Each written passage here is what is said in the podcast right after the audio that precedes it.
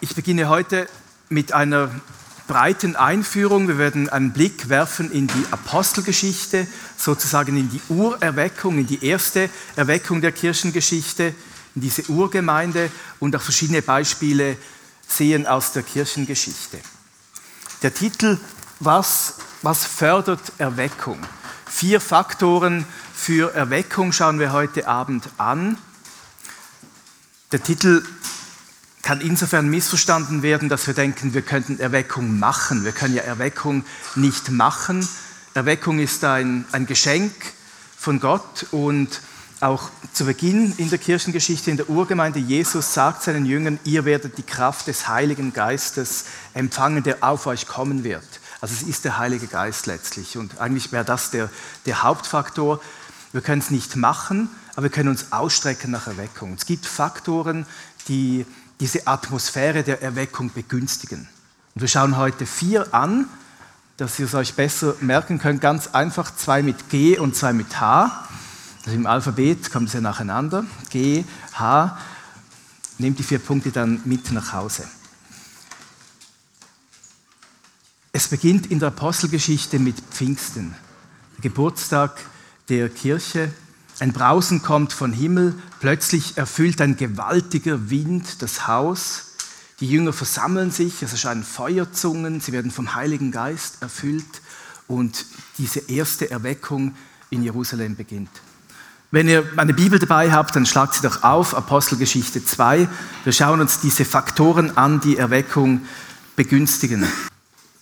Pfingsten, der Heilige Geist ist da und dann beginnt Petrus zu sprechen. Er predigt zur versammelten Gemeinde und ich lese ab Apostelgeschichte 2, 37. Ihr könnt es auch mitlesen da vorne auf, auf der Folie.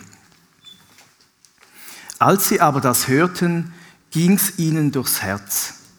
Und sie sprachen zu Petrus und den anderen Aposteln, ihr Männer, liebe Brüder, was sollen wir tun? Petrus aber sprach zu ihnen, tut Buße und jeder von euch lasse sich taufen auf den Namen Jesu Christi zur Vergebung eurer Sünden. So werdet ihr empfangen die Gabe des Heiligen Geistes. Und dann weiter unten, die nun sein Wort annahmen, ließen sich taufen. An diesem Tage wurden hinzugefügt etwa 3000 Menschen. Und dann in Vers 47, der Herr aber fügte täglich zur Gemeinde hinzu, die gerettet wurden. 3000 kommen zum Glauben an einem Tag, eine Erweckung beginnt. Und was war der Faktor, dieser erste Faktor? Petrus predigt und es heißt, es ging ihnen durchs Herz. Sie wurden getroffen von dieser Predigt von Petrus, von Gottes Wort. Das ist mein erster Punkt heute Abend. Gottes Wort. Urquelle aller Weckung ist ja eigentlich Jesus selber, der uns auch die Tür geöffnet hat zum Leben. Bei Jesus sehen wir es auch, es heißt, er lehrte mit Vollmacht und nicht wie die Pharisäer. Wenn Jesus lehrte, dann wurden die Menschen getroffen, wie wir es hier von Petrus hören. Und schon im Alten Testament, denkt an die Predigt von Jona oder denkt an Esra zum Beispiel in Nehemiah 8, ist eine meiner Lieblingsstellen im Alten Testament. Esra liest aus der Torah, er liest das Wort und es trifft die Menschen. Die Menschen weinen. In Nehemiah 8, Vers 9 lesen wir, alles Volk weinte, als sie die Worte des Gesetzes hörten. Das Wort trifft und das Wort bringt Frucht. Hier auch Petrus in seiner Predigt, er erklärt den Anwesenden, was geschehen ist, er sagt, es ist dieser Jesus, ist das Geheimnis. Dieser Jesus, den ihr gekreuzigt habt, er ist wieder auferstanden und er lebt. Und wie bei Jesus selbst treffen diese Worte, weil der Heilige Geist sie salbt.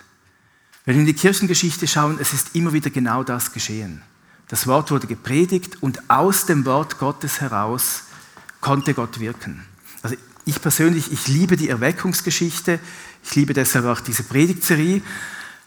Ich habe früher so im Studium alles irgendwie gekauft, was, was mir in die Finger kam zum Thema Erweckung und habe immer gerne und begeistert gelesen, auch von diesen Epochen der Gnade, wo Gottes Geist besonders stark gewirkt hat, das hat mich immer begeistert. Ich weiß nicht, wie es euch geht.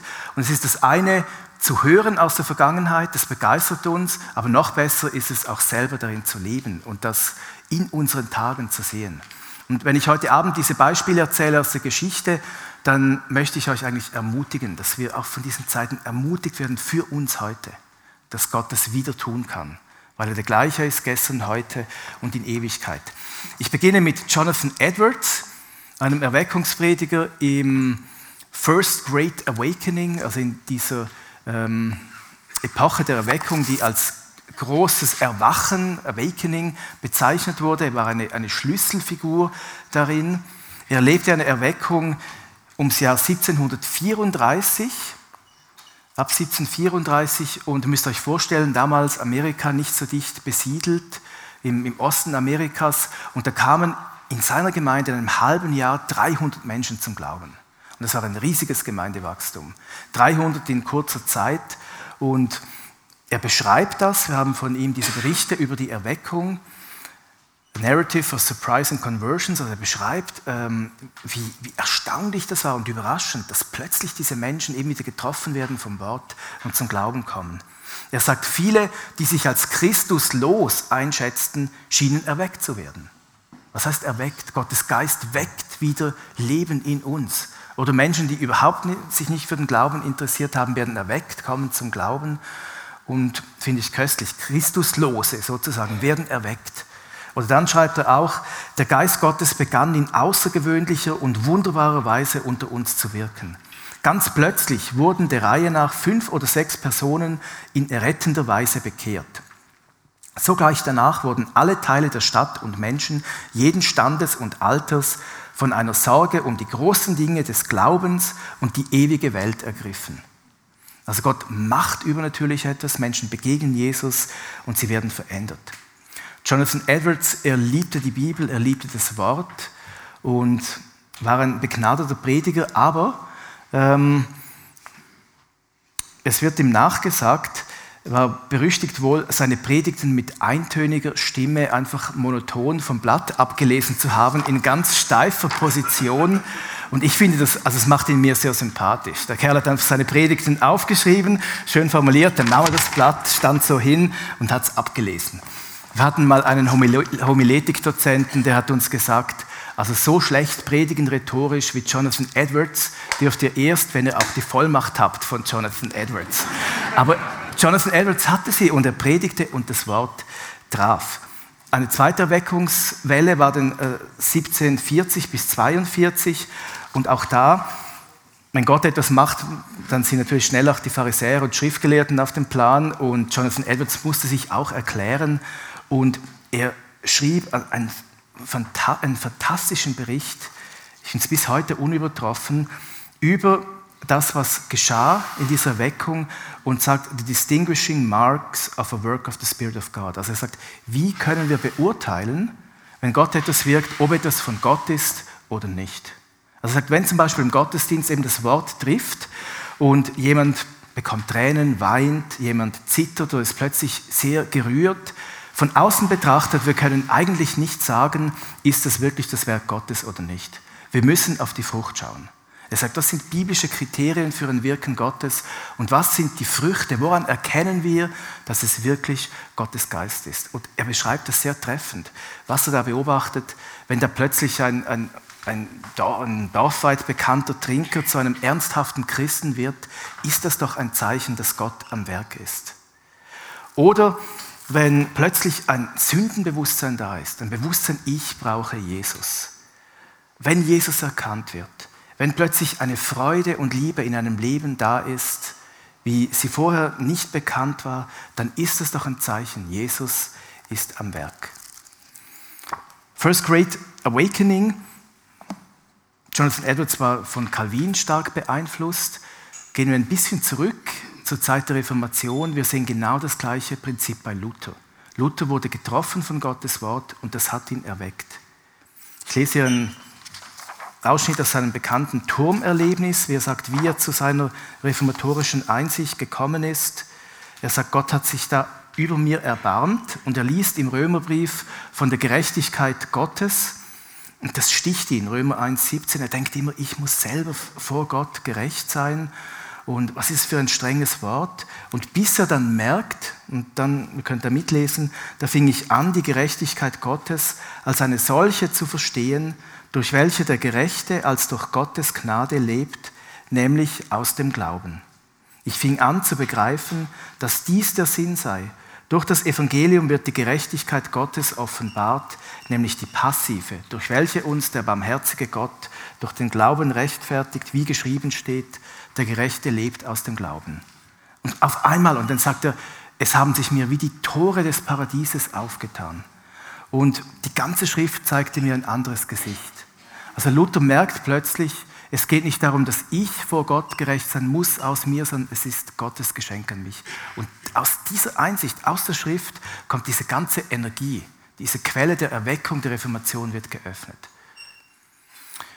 Dann gehen wir zurück in die Zeit Jonathan Edwards, ein bisschen später, am 24. Mai 1738, um Viertel vor neun. Ich habe gedacht, ich bin um Viertel vor neun etwa an dieser Stelle. Es ist jetzt genau 17 vor neun. Also müssen wir uns vorstellen, ähm, John Wesley schreibt das ganz genau in seinem Tagebuch. Ich saß da in dieser Veranstaltung abends um Viertel vor neun und diese Vorrede von Luther zum Römerbrief wurde ihm vorgelesen und dann schreibt er about the quarter before nine, while he was describing the change with God works in the heart und so weiter. I felt my heart strangely warmed. Ich habe zugehört, wie Luther das beschreibt, was Gott an uns macht. Und plötzlich hat es mich ergriffen und mein Herz fühlte sich seltsam erwärmt an. Und das ist dann die Bekehrung von John Wesley. Hatte auf die Uhr geschaut, wie er war, aufgeschrieben, so um Viertel vor neun, da habe ich es endlich geschnallt, um was es geht. Und John Wesley, er war ja, er war schon ein Diener Gottes und er war begeistert von Zinzendorf und von den Herrnhuter. Und auf seiner Überfahrt nach Amerika hat er gemerkt, die haben etwas, was mir noch fehlt. Da, die kamen in Seenot, Wesley und, und die Herrenhuter, und er merkte, wie ruhig die blieben und hat ihn gefragt, hey, was habt ihr? Und dann hat ihm ein Seelsorger geraten, Preach faith until you have it. And then you will have it because you preach it. Also irgendwie, predige den Glauben, bis du ihn hast. Und, und dann wirst du, wirst du ihn in deinem Herzen haben. Und um, in dieser Zeit merkt er, jetzt hat es mich erwischt. Wieder das Wort Gottes trifft. Denkt ihr vielleicht, ja, aber was ist mit Azusa Street? Mit der vielleicht bekanntesten Erweckung im 20. Jahrhundert. Auch die einflussreichste Erweckung in den letzten 100 Jahren. War es da auch Gottes Wort? Ja, William Seymour, dieser Einäugige, also war auf einem Auge blind, dieser schwarze Prediger, er hat bei Charles Parham studiert in, in Topeka, seht ihr ihn links. Und in dieser Bibelschule in Topeka bekamen die Bibelschulstudenten den Auftrag, die Apostelgeschichte zu studieren. Und genau um die Jahrhundertwende, zum Jahr 1900, die Studenten haben gemerkt, uns fehlt etwas. Diese Realität der Apostelgeschichte die war viel umfassender und viel kraftvoller und sie begannen Gott zu bitten um mehr. Und wieder, getroffen von der Schrift, begann diese ganze Bewegung. Und dann wurde ähm, Seymour ergriffen und ging dann in die Azusa Street, war dort der, der wichtigste Prediger. Immer wieder Gottes Wort hat Menschenherzen getroffen. Können wir etwas machen für diesen Faktor, dass auch unsere Herzen getroffen werden? Ja, wir können Gottes Wort lesen. Wir haben auch gesagt, als Familie, wir beginnen wieder bei den Evangelien. Wir lesen einfach Evangelien, Apostelgeschichte. Wir schauen, wie war es damals? Wie hat Jesus gelebt? Wie war es bei den Aposteln? Ähm, ich habe mich sogar erweichen lassen, als Luther-Fan eine moderne Übersetzung zu nehmen. Meine Kinder haben gesagt, die Sprache ist so alt. Da habe ich gesagt, gut, wir nehmen eine moderne Übersetzung, dass es euch entspricht. Wie auch immer, was wir lesen. Hauptsache, wir lesen. Und das Wort trifft unser Herz. Es macht uns hungrig. Und das nächste, wir haben es heute schon gehört, Erweckung wurde immer geboren, auch aus dem Gebet. Ein zweiter Faktor,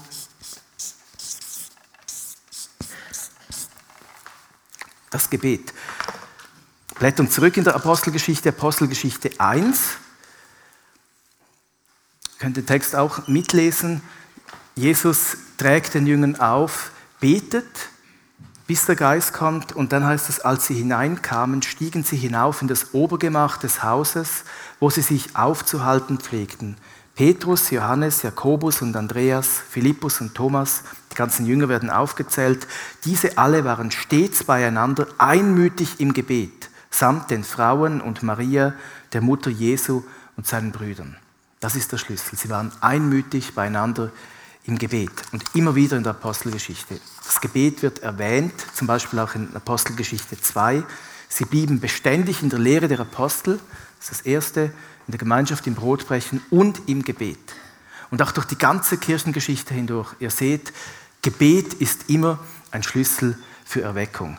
Wir waren bei der Erweckung in Los Angeles, Azusa Street, Ganz klassisch, der große Fürbitter Frank Bartleman, hat, er war einer von vielen, welche diese Bewegung Gottes geboren haben in ihrem Herzen. Und ich persönlich finde, das ist eines der inspirierendsten Bücher überhaupt über Erweckungszeiten. Ein tragisches Schicksal. Am 7. Januar 1905 stirbt die kleine Tochter Esther, Tochter von Bartleman, und am Grab seiner Tochter weiht er sein Leben ganz neu Jesus. Das Feuer fällt immer auf ein, auf ein Opfer auch und er sagt, Gott, hier bin ich, nimm mein Leben. Und dann sagt er, neben dem kleinen Sarg kniend, mit blutendem Herzen, weinte ich Gott von neuem mein Leben zum Dienst. Weiht sich Gott. Wie real erscheinen einem angesichts des Todes die Fragen der Ewigkeit. Ich versprach ihm, mein restliches Leben für ihn da zu sein, zu wollen. Und dann wird er zu diesem Fürbitter. Es kommt so ein Geist des Gebetes auf ihn. Ich lese hier einfach mal ein paar Zitate aus diesem Buch. Ich finde, das sagt mehr, als wenn wir es erklären wollen. Der Gebetsgeist auf uns verstärkte sich mehr und mehr. Bevor ich nach Los Angeles zog, lag ich oft tagsüber auf meinem Bett und wälzte mich stöhnend unter der Gebetslast, die auf mir lag. Und dann sagte er manchmal, es ging einmal 24 Stunden. Er betete 24 Stunden am Stück. Und nicht, weil er betete aktiv, sondern weil es in ihm betete, weil dieser Geist des Gebets auf ihm war. In jener Zeit war das Gebet nichts Förmliches, schreibt er. Es ging von Gott aus, es kam über uns und überwältigte uns. Und dann schreibt er in einer Gebetsversammlung, da fühlten sich sieben von uns geleitet, uns gegenseitig an den Händen zu fassen und im Gebet eins zu werden mit der Bitte, er möge doch bald seinen Geist ausgießen mit folgenden Zeichen. Also sie beten für eine Geistausgießung. Irgendwie, sie wissen wie, Gott hat es auf dem Herzen.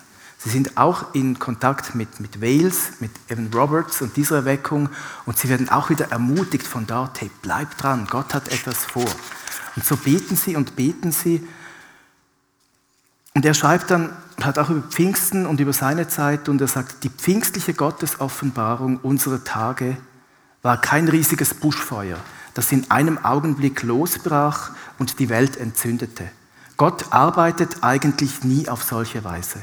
Immer ist eine Zeit der Vorbereitung nötig. Also er sagt, das, das ist nicht von heute auf morgen einfach so geschehen. Das ist geboren in den Herzen, im Gebet.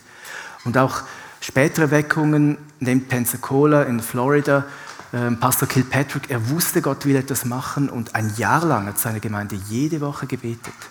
Ich glaube, immer an einem Abend kamen sie zusammen, weil sie wussten, Gott hat etwas vor. Und dann kommt es, Bartelmann schreibt, wie dann Gott seinen Geist ausgießt und er beschreibt das köstlich. Gewöhnlich saß Bruder Seymour, dieser schwarze Prediger zwischen zwei leeren, aufeinanderstehenden Schuhkartons und hatte während der Versammlung seinen Kopf betend im oberen vergraben. Also er versteckt sich eigentlich die meiste Zeit hinter diesen Boxen am Boden im Gebet, weil er weiß, das ist der Schlüssel. Und beinahe zu jeder Tages- und Nachtzeit konnte man Menschen antreffen, die vor Gott lagen und mit seiner Kraft erfüllt wurden. Das Gebäude war nie geschlossen, auch nie leer. Und es gab ja während dieser dreier Jahre ständig, jeden Tag drei Veranstaltungen. Also ständig. Gott war da und die Menschen kamen. Es war ein Riesenhunger. Der ganze Ort war mit Gebet durchdrängt. Gott war in seinem heiligen Tempel und die Menschen hatten vor ihm stille zu sein. Die Wolke der Herrlichkeit ruhte auf uns. Manche behaupteten sogar, sie hätten diese Herrlichkeit bei Nacht über dem Gebäude leuchten gesehen. Ich bezweifle es nicht. Also es war eine so starke Gegenwart da, in diesem einfachen Gebäude an dieser Azusa Street, dass manchmal war die Herrlichkeit wie sichtbar. Einige haben sie richtig gesehen. So Instrumente geschenkt, auch zum Teil unsichtbar, irgendwie Musik war hörbar. Also Gott war einfach am Wirken.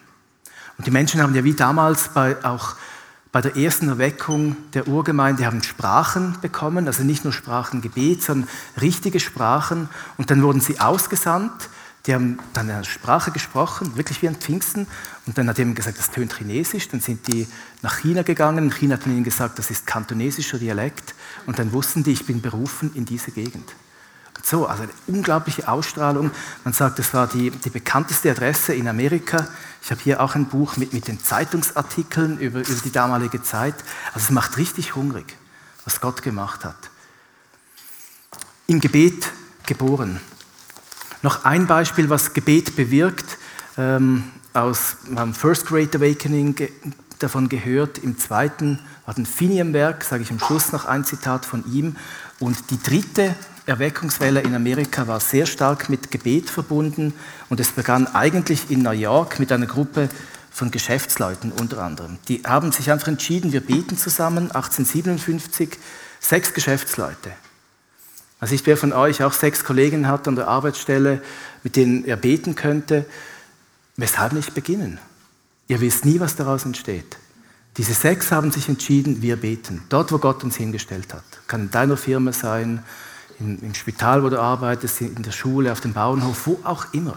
Völlig egal. Sie haben gebetet, in der zweiten Woche kamen 20, in der dritten Woche kamen 40. Dann, ähm, das Timing war göttlich, es entstand eine Finanzkrise, es war eine Katastrophe für New York, das trieb die Menschen ins Gebet. Es kamen dann 3000 zum Gebet und nach sechs Monaten 10.000. Innerhalb von sechs Monaten 10.000 betende Geschäftsleute. Und daraus ist eine richtige Erweckungsbewegung entstanden. 1857, 58 und die hat auf verschiedene Städte übergegriffen. Aber es begann in den Herzen von sechs Geschäftsleuten. Weshalb nicht du? Uns persönlich beschäftigt dieses Thema des Gebetes ähm, auch in, in der Schleife Gemeinschaft. Ich sage da kurz noch, noch etwas, was so meine Gedanken sind, wenn wir von Erweckung hören. Manchmal denken wir ja, die Erweckung kommt quasi von außen. Also wir brauchen den Heiligen Geist, der auf uns kommt und uns erfüllt. Das stimmt auch. Aber zugleich ist auch in uns drin eine Quelle der Erweckung. Wisst ihr das? Bei Quellen der Erweckung, es geht zuerst um uns, dass Gott unsere Quelle hier drin öffnet. Und wir waren im letzten Sommer in Frankreich, haben diese wunderschönen Gärten angeschaut in Versailles. Ich habe da auch ein, paar Bilder dabei. Und das nächste Bild, da war der Garten des Königs. Und da war so eine Bank, sehen wir auf dem nächsten Bild. Und es hat mich eine solche Sehnsucht gepackt. Ich wollte eigentlich hinsitzen, in einer Stille und beten, aber die Kinder waren da, haben rumgewuselt, ich hatte keine Zeit. Und irgendwie Sehnsucht nach diesem Garten hat mich nicht mehr losgelassen. Und dann, ich habe ins Tagebuch geschrieben, der Herr sagte zu meinem Innen, nimm den Garten des Königs mit, überall wo du hingehst, in den Alltag. Der Garten des Königs ist die Beziehung zum König. Und ich glaube, das ist das Geheimnis von Gebet, dass wir diese Beziehung zu Jesus mit hineinnehmen in den Alltag. Und Jesus sagt, er will das Ströme lebendigen Wassers aus unserem Innen fließen. Johannes 7, 38, wer an mich glaubt, wie die Schrift sagt, von dessen Leib, von dessen Innen oder wörtlich von dessen Bauch fließen diese Ströme des Wassers. Und ich habe mir so überlegt, das ist eine, eine kleine ähm, auch Gedankenhilfe, drei Worte, die, die sich reimen. Es beginnt eigentlich mit der Identität, dass dieses Wasser aus uns fließen kann. Es heißt in Psalm 37, habe deine Lust am Herrn und er wird dir geben, was dein Herz wünscht. Das, was unser Inneres wünscht, wenn wir ganz dahin kommen, zu dem, was Gott uns geschenkt hat, da kann dieses Wasser fließen. Und wir müssen es auch zur Priorität machen, das Gebet, dass es fließen kann. Und es braucht auch Kontinuität. Könnt ihr euch gut merken, also bleibt dran. Wir können auch, der erste Garten in der Bibel im Paradies, da wurden diese Flüsse beschrieben, die fließen aus dem Garten, oder? Und unser innerer Garten, Gott hat auch Ströme des Wassers und er will das Wasser fließen lassen aus unserem Inneren. Aber diese Gartenpflege, die braucht Zeit. Das Gebet und dass wir es wirklich zu einer Priorität machen und auch dranbleiben. Wir können auch nicht einmal im Jahr den Garten einfach fluten mit dem Feuerwehrschlauch und dann denken, es reicht jetzt, sondern wir müssen kontinuierlich dranbleiben. Versteht ihr? Das ist das, das Gebet. Dann ein weiterer Punkt. H, Heilung.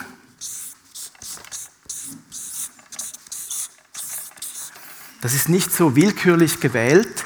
Natürlich geschieht ganz Verschiedenes, wenn Gott wirkt, aber schon im Leben von Jesus sehen wir, er hat gepredigt, hat auch gebetet und er hat geheilt. Oft, also wir können kaum eine Doppelseite im Evangelium aufschlagen, ohne dass Jesus irgendwo auch noch dran ist, Menschen zu berühren. Und ich glaube, Heilung ist auch ein Zeichen dafür, wenn wir spüren, er heilt und kann unseren Körper berühren, dann wissen wir, er kann es auch mit unserem Innen. Er kann auch wirklich unsere Seele retten, unseren Geist wecken. Das ist wie das sichtbare Zeichen dafür. Und wir sind ja eine Einheit. In der Apostelgeschichte 3, wir haben jetzt gehört, dass Apostelgeschichte 1, 2 und 3, in 3 geht es los mit dieser dramatischen Heilung des Gelähmten, die jeder kannte. Ich lese es Apostelgeschichte 3 ab Vers 6. Petrus aber sprach, Silber und Gold habe ich nicht. Was ich aber habe, das gebe ich dir. Im Namen Jesu Christi von Nazareth steh auf und geh umher. Und er ergriff ihn bei der rechten Hand und richtete ihn auf. Sogleich wurden seine Füße und Knöchel fest, und er sprang auf, konnte gehen und stehen und ging mit ihnen in den Tempel, lief und sprang umher und lobte Gott. Und es sah ihn alles Volk, umhergehen und Gott loben. Wir lesen dann später, an diesem Tag stieg die Zahl auf 5000. Das hat die Leute so getroffen und sie haben gemerkt, hier ist Gott. Ihr seht, was Heilung bewirkt. Heilung zieht die Menschen auch zu Gott. Und die, die Amerikaner haben so ein Plakat gemacht, vielleicht kannst du mir schnell helfen, und haben versucht, jetzt auch diese, diese Heilungsbewegungen Gottes in den letzten Jahrhunderten darzustellen. Das seht ihr vielleicht nicht so genau, müsst ihr auch nicht. Vielleicht kann man es ein bisschen zoomen. Es beginnt hier auch mit, mit diesem First Great Awakening und dann bis in die heutige Zeit. Und große Namen werden da genannt, die ihr vielleicht kennt. Das ist John Lake oder Mary Woodworth Etter oder solche Leute in der Geschichte. Aber das Interessante, und deshalb zeige ich euch das, und das haben Amerikaner gemacht, nicht Schweizer oder Deutsche, aber schaut mal zu Beginn, es stehen Persönlichkeiten aus der Schweiz und aus Deutschland. Johann Blumhardt, Christoph Blumhardt, sein Sohn, die haben in Bad Boll gewirkt. Ihr kennt vielleicht diese Geschichte mit der Gottliebin Ditus, die dann befreit wurde. Dann ging es los. Oder da ist eine Dorothea Trudel in Männedorf. Und dann Samuel Zeller, ihr Nachfolger, im Bibelheim Männedorf. Was nicht, ob ihr die kennt. Otto Stockmeier, der hat ganz nahe hier bei Bischofszell in Hauptwil gewirkt, auf diesem Schloss. Und schaut mal, die Amerikaner sagen, hey, unsere Quellen sind im Wesentlichen, also Dorothea Trudel ist eine, eine große Wurzel von allem, was da kommt, oder Blumhardt. Und ich denke, wir sitzen hier auf einer gewaltigen Quelle der Heilung in der Schweiz, in, in Männedorf mit dieser Dorothea Trudel. Ich weiß nicht, ob ihr die Frau überhaupt kennt. Ähm, wir waren vor kurzem mit einer Gruppe in, in Männedorf und ich habe dann nachts lag diese Biografie auf dem Nachttisch. Ich habe die gelesen und ich war so berührt wieder von diesem Leben, von dieser Dorothea Trudel. 1813 bis 1862 lebte sie und sie hatte Rückenprobleme und einen, einen Ringen auf ihrem Weg, bis sie dann wirklich zu ganz Frieden mit Jesus gefunden hat. Obwohl ihre Mutter war eine tiefgläubige Frau. Und ich glaube, die ganze Frucht ihres Dienstes sind die Gebete ihrer Mutter.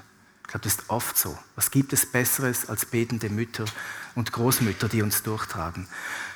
Anyway, sie arbeitet dann in der Firma ihres Neffen und das sind Krankheitsfälle und es trifft sie und sie betet nach Jakobus 5. Sie legt diesen die Hände auf und die werden gesund. Und, und also alle sind erstaunt, totgeweihte Menschen auch. Auf einmal sind die gesund, stehen auf und weiterum wird es bekannt. Und diese Dorothea Trudel ähm, die, die kauft sich dann diese Häuser in Männedorf, wo heute das Bibelheim ist, und viele Kranke kommen. Es spricht sich rum und es heißt da, der Geist des Gebetes regierte im Haus und das Wort Gottes war die wahre Medizin. Und ein Pfarrer Arnold Bowe beschreibt das, wie das zu und her ging. Da waren mehrere Andachten jeden Tag und es wurde einfach, es wurde gelesen an der Bibel und es wurde gebetet. Und viele, was mich auch beeindruckt, viele psychisch Kranke kamen nach Männedorf, also körperlich Kranke und vor allem auch psychisch Kranke. Und die Dorothea Trudel hat sich nachts dann oft ins Bett gelegt, sie hatte kein eigenes Bett, ähm, zu den am schwersten Kranken. Also wenn da Frauen waren, die, die, die nachts ihre Ängste hatten und, und ihre Depressionen, sie hat sich zu ihnen gelegt und für sie gebetet, oft ganze Nächte hindurch und erstaunliche Heilungen. Otto Stockmeier wurde von ihr ausgerüstet für seinen Dienst und viele andere. Und was für eine Quelle. Und dann eben auf diesem Plakat irgendwie, es kommen dann viele Bekannte, John Lake oder ich nehme auch noch eine Frau, Maria Woodworth Etter, eine dramatische Biografie. Sie sagt zu Gott, ich, ich predige nicht, ich bin eine Frau und Gott sagt, und du predigst und bis sie sich endlich mal aufmacht und dann ein ganzes Buch voll, einfach Zeichen und Wunder, was sie erlebt. Die haben zum Teil die Tumore aus ihren Veranstaltungen mit, mit, mit Schubkarren, haben sie die rausgekarrt. Also völlig übernatürlich. Und also ein Freund von mir hat einmal gesagt, ich lese das Buch nicht, ich werde schon nach zwei Seiten depressiv, weil sie in, an einem Tag mehr erlebt als ich in meinem ganzen Leben. Aber man kann es so sehen, aber man kann auch das Gegenteil sehen. Man kann auch sagen, hey, wenn die so viel erlebt hat an einem Tag, also da fuhren, die Leute fuhren mit dem Fahrrad an einem ihrer Tent-Meetings vorbei, zum Beispiel schreibt sie, einer fährt auf dem Fahrrad vorbei, denkt nicht an Jesus, nichts. Die Kraft Gottes trifft ihn, er fällt vom Fahrrad und übergibt sein Leben Jesus. Nur weil er in der Nähe ihrer Veranstaltung vorbeigefahren ist. Also eine solche Gegenwart Gottes auf ihren Treffen. Ja, das wollen wir auch, genau. Und ich finde, es macht nicht depressiv, sondern ermutigt, dass wir, wir wollen es auch. Wir wollen mehr. Genau. Und was hat, also nochmals zu dieser Quelle in der Schweiz, Dorothea Trudel, sie hat nach Jakobus 5 einfach die Bibel genommen und gesagt, und ich bete und ich glaube das. Und Apostelgeschichte im Kapitel 5, wenn ihr da noch lesen wollt, zwei Kapitel weiter hinten, das war Alltag bei dieser Urerweckung in der Urgemeinde. Es geschahen viele Zeichen und Wunder im Volk durch die Hände der Apostel. Und dann heißt es, das Volk schätzte sie, die Zahl wächst und sodass sie die Kranken sogar auf die Straßen hinaustrugen und auf Betten und Bahren legten, damit, wenn Petrus käme, wenigstens sein Schatten auf einige von ihnen fiele. Eben wie bei Maria Woodworth Etter, oder? Das ist, diese Salbung ist so stark, dass Menschen betroffen werden, wenn sie nur in die Nähe kommen. Es kamen auch viele aus den Städten rings um Jerusalem und brachten Kranke und solche, die von unreinen Geistern geplagt waren, und alle wurden gesund. Das war der Standard zu Beginn. Ich hoffe, wir bekommen Hunger. Und das ist mein letzter Punkt und darum geht es eigentlich auch heute Abend. Hunger nach mehr von Jesus und in dieser ganzen Predigtserie, dass Gott in uns diese Quelle der Erweckung nochmals öffnet. Kommen natürlich nach dieser Heilung, da werden dann Petrus und Johannes ähm, eingelocht über Nacht und die, die Pharisäer kommen, die die Oberen und, und sie diskutieren. Und ich denke auch bei uns, wenn es um dieses Thema geht, ich glaube, wir müssen gar nicht so weit suchen, wo sind die Pharisäer? Er sitzt vielleicht bei mir im Herzen. Es ist vielleicht diese Stimme in mir, die sagt, glaubst du wirklich? Oder jetzt betest du schon so lange und denkst du wirklich, dass Gott sowas nochmals macht in unseren Tagen? Und ich glaube, wir müssen gegen diese Stimme aufstehen. Und die Jünger machen das. Die sind dann ein bisschen ratlos, schon 5000 sind gläubig und dann lassen sie die wieder frei am nächsten Morgen. Könnt nachlesen, Apostelgeschichte 4, sie reden mit Petrus und, und Andreas, äh, mit Petrus und Johannes und sie fragen, in welchem Namen habt ihr das, was, was geht da vor? In welchem Namen habt ihr das gemacht? Und dann sagen sie, in keinem anderen ist das Heil. Auch ist kein anderer Name unter den Himmel den Menschen gegeben, durch den wir sollen selig werden, als eben dieser Name Jesu. Und dann sagen sie, die Führer, ja, aber jetzt hört mal auf. Sie wissen nicht, sie, sie spüren, das ist ein wirkliches Wunder, diese Heilung des Gelähmten. Jeder kannte ihn, 40-jährig und, und, und, bekannt. Das saß immer vor dem Tempel. Jeder sieht, er wurde geheilt. Sie, sie können sie nicht einsperren oder auspeitschen, sondern sie wollen nur sie einschüchtern und sagen, betet, äh, betet nicht mehr in diesem Namen, redet nicht mehr von Jesus. Und dann sagen die Jünger, ein paar Verse jetzt aus Apostelgeschichte 4, wir können es ja nicht lassen, von dem zu reden, was wir gesehen und gehört haben. wir, wir spüren diese Dynamik, die sind so begeistert. Hey, wir können es nicht lassen. Und dann kamen die Jünger zurück und dann statt dass alle sagen, oh, jetzt müssen wir aufpassen, jetzt wir dürfen nicht mehr reden von Jesus, das Gegenteil tritt ein. Sie beten wieder gemeinsam, Vers 29, und nun, Herr, sieh an ihr drohen und gib deinen Knechten mit allem Freimut zu reden dein Wort. Strecke deine Hand aus, dass Heilungen und Zeichen und Wunder geschehen durch den Namen deines heiligen Knechtes Jesus. Sie sagen, jetzt erst recht. Und Herr, mehr. Es ist dieser Hunger. Sie sagen, wir wollen mehr von dir. Und dann Apostelgeschichte 4,33. Und mit großer Kraft bezeugten die Apostel die Auferstehung des Herrn Jesus und große Gnade war bei ihnen. Sie waren angesteckt von dieser Atmosphäre der Erweckung. Und in der Erweckungsgeschichte, wir haben es bei Bartleman gesehen, das, das, das ist ansteckend. Sie haben gesagt, hey, was Gott in Wales tut, das kann er auch bei uns in Los Angeles.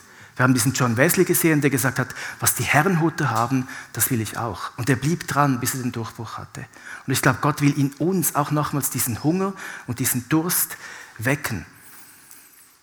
Uns erfüllen mit dieser Liebe. Charles Finney war eben in dieser zweiten Welle der Erweckung. Er sagt also, er war Anwalt, als er Gott begegnet ist, sagt er, ich kann es nicht anders beschreiben als also like a wave of electricity going through me. Indeed, it seemed to come in waves of liquid love. Also wie Elektrizität ist durch mich durchgegangen und es waren Wellen von flüssiger Liebe. Wunderschön, nicht? Und ich glaube, wenn diese flüssige Liebe von Jesus uns erfüllt, dann ist dieser Hunger und dieser Durst in uns geweckt. Ich hatte kurz vor Yom Kippur einen Traum und da, da war diese Erweckungsluft. Wir waren in einer Erweckung, viele junge Leute, es wurde viel gebetet und ich wusste, es ist erst die Vorstufe dessen, was noch kommt. Und es hat mich so ermutigt. Ich glaube, wenn, wenn Gott das in uns weckt, dieses Feuer, dann, dann werden wir erstmal erweckt und bei uns beginnt es ja.